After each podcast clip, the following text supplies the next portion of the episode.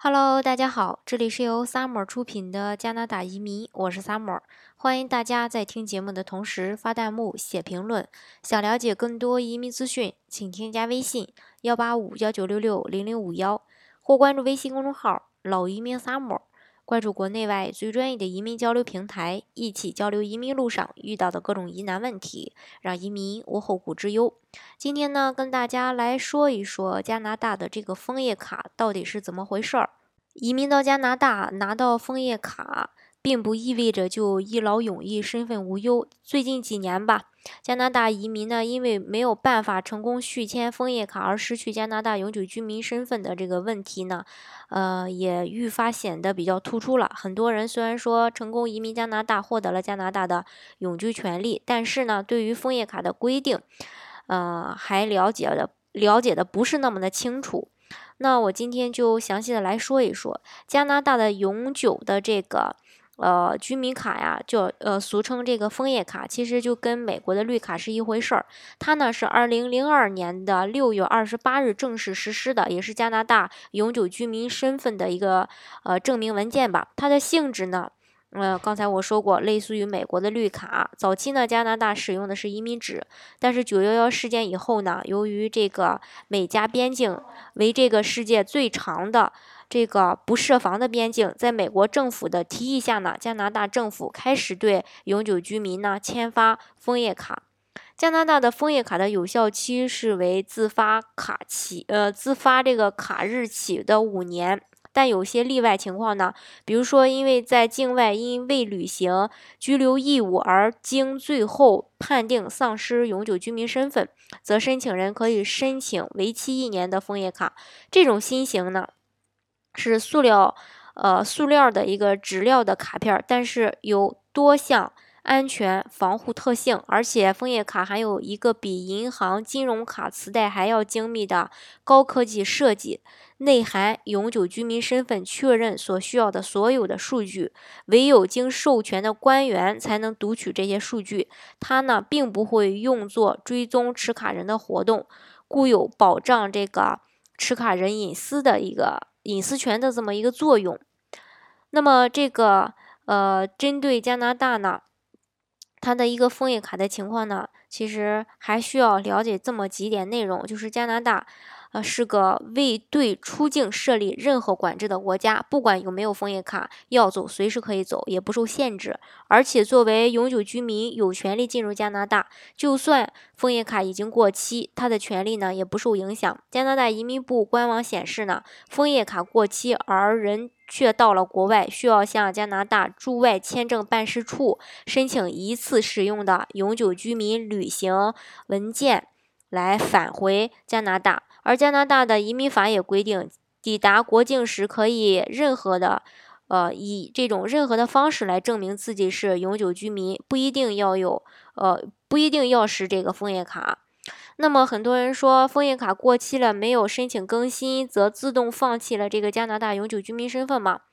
很多人他都认为枫叶卡与永久居民身份是匹配的，枫叶卡过期了，永久居民身份就没有了。枫叶卡呃，枫叶卡呢确实是永久呃居民身份的最好证明。不过呢，就算枫叶卡过期，也不代表丧失永久居民身份。但是要注意的是，根据规定，所有永久居民在搭乘商业客机或者说呃这个游轮抵达加拿大时，都必须出示枫叶卡来证明身份。不管是说从航空呀、陆路呀，还有这个海路呀进入加拿大，这个边境局官员呢，均会要求提出足够的身份证明，而有效的枫叶卡则是呃，则是最好的一个证明。不只是 CBSA，其他政府机构也经常需要确认永久居民身份，才能来决定该居民是否符合申请某些服务的这种资格。那么。呃，有人可能会说，这个枫叶卡过呃枫叶卡过期前一直未提出换新卡申请，是否违法呢？枫叶卡过期没有申请更换，并不是属于违法的，甚至可以也可以选择不再换发新卡。不过呢，如果永久居民有出国再返回加拿大的计划，则移民部建议最好的办法仍然是要呃换新的枫叶卡，随时来证明自己永久居民身份。那枫叶卡过期以后，并且又未申请新卡，将不能离开或进入加拿大，但仍然可以出国。在返国前，必须向加拿大驻各地签证办事处申请返回加拿大一次使用的永久居民旅行文件。这是针对这个情况。我给大家做一个详细的解答。另一个呢，还有人他可能也会说到，只要有枫叶卡，既可以前往任何呃免签加拿大的国家，不需要再办签证吗？呃，这个大家要清楚一点，就是说枫叶卡呢不等同于护照或者说签证，也没有办法凭借枫叶卡进出其他需要签证的国家，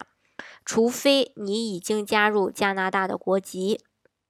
如果你没有加入加拿大国籍，只有枫叶卡，这个是不免签的啊。还是嗯，那个，因为你没有加入国籍，其实你还是中国人。所以枫叶卡的设计是为了加速入境加拿大使用的，而不是签证。至于其他国家对个别护照拥有人呃拥有人的这个签证的规定啊，每个国家不同，必须要查清楚的。那根据加拿大的移民法，加拿大的枫叶卡有效期是自发卡起的五年。刚才我也提到过，并且，呃，这个呃永久居民呢，必须累计在加拿大境内住满七百三十天。持有枫叶卡的人必须在持有有效期。是五年内累计居住满两年，只要没有成为公民，就要一直履行这个居住义务。不管是第一次申请枫叶卡，或者是说日后五年期满重新第二呃重新嗯这个第二次换呃第二张这个枫叶卡，都必须通过这个呃这个居留测试，也叫蹲移民监。凡是有加拿大永久居留身份的人，都必须在任何一个五年期间履行居住义务达到七百三十天以上。所以，这个移民间，不管是说做技术移民也好，做这个投资移民也好，还是说做留学移民也好，只要你是加拿大的永久居民，你都必须要履行五年住满两年的这个移民间的要求，才可以来续呃下一年下一次的这个枫叶卡。如果说你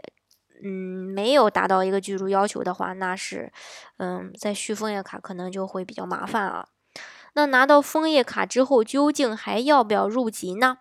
如果你因为工作呀，或者是家庭原因而需要频发，呃，这个回国的话，那么建议你最好是要保留枫叶卡，因为如果入籍加拿大的话，那么就意味着你永久的和中国公民无关了。那想要回国的话呢，还要办中国的签证。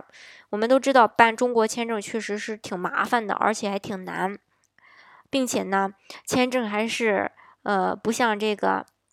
其他国家五年往返签、十年往返签这种，加拿大办签证只能呃是一年签，呃不，这个中国办签证只能是一年签，甚至有的人呃如果是说你办中国的签证还可能被拒呢，理由呢也非常的可笑，可能会说你有移民倾向。这就是加入这个其他国家的国籍以后再进中国，呃的这个出现的一些问题啊。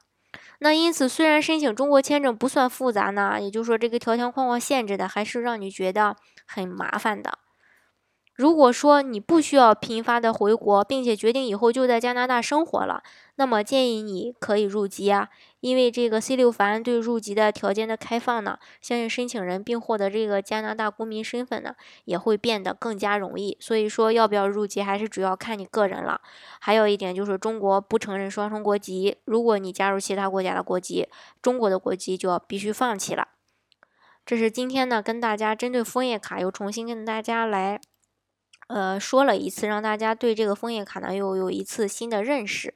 好，今天的节目呢就给大家分享到这里。如果大家想具体的了解加拿大的移民政策的话呢，那欢迎大家添加我的微信幺八五幺九六六零零五幺，或是关注微信公众号“老移民 summer”，关注国内外最专业的移民交流平台，一起交流移民路上遇到的各种疑难问题，让移民无后顾之忧。